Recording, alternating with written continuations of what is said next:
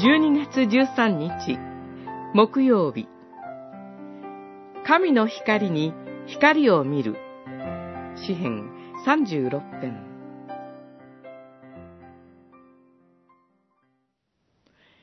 命の泉はあなたにあり、あなたの光に私たちは光を見る。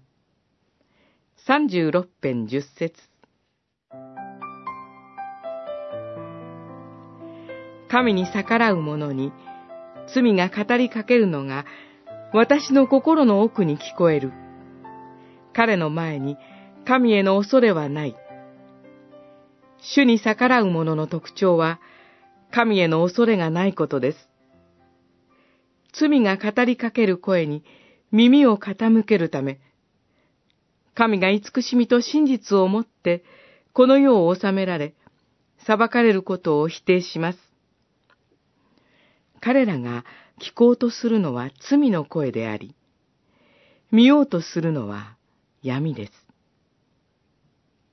そのため、耳があっても神の声が聞こえず、目があっても神の見業が見えません。ところが、神に従う者は、神の光に光を見ます。神の光を通して、神が作られた太陽、すなわち、創造の世界を見ます。また、神の光を通して、神に逆らう者と、神に従う者のたどる道を見ることができます。